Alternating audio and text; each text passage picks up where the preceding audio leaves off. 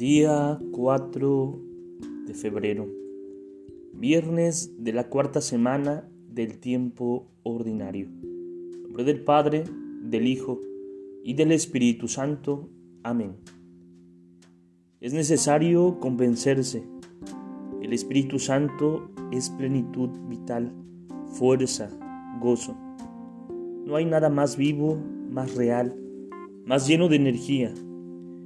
Necesito convencerme de que Él ama mi vida, que me desea rebosante de vitalidad y de que Él puede regalarme todo aquello que necesito para seguir caminando.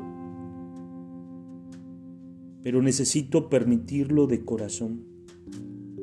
Si no estoy convencido de esto, mi vida espiritual, mi fe, mi cristianismo, serán solo una especie de barniz por fuera pareceré cristiano, pero por dentro estaré buscando la vida en otras cosas y nunca la alcanzaré verdaderamente.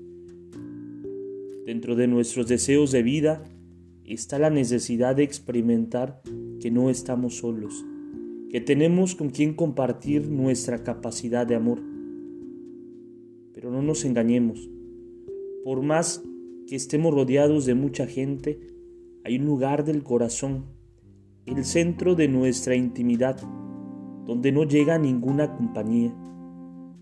Allí siempre nos sentimos solos, si no nos dejamos penetrar por el fuego de amor que es el Espíritu Santo. Gloria al Padre, gloria al Hijo y gloria al Espíritu Santo, como era en el principio, ahora y siempre, por los siglos de los siglos. Amén. Espíritu Santo, fuente de luz, ilumínanos. Espíritu Santo, fuente de luz, ilumínanos. Espíritu Santo, fuente de luz, ilumínanos. En nombre del Padre, del Hijo y del Espíritu Santo. Amén. Te saluda el Padre Edgar de la parroquia de San Juan Bautista en Cutlagua, de la diócesis de Córdoba, Veracruz. Saludos y bendiciones para todos ustedes.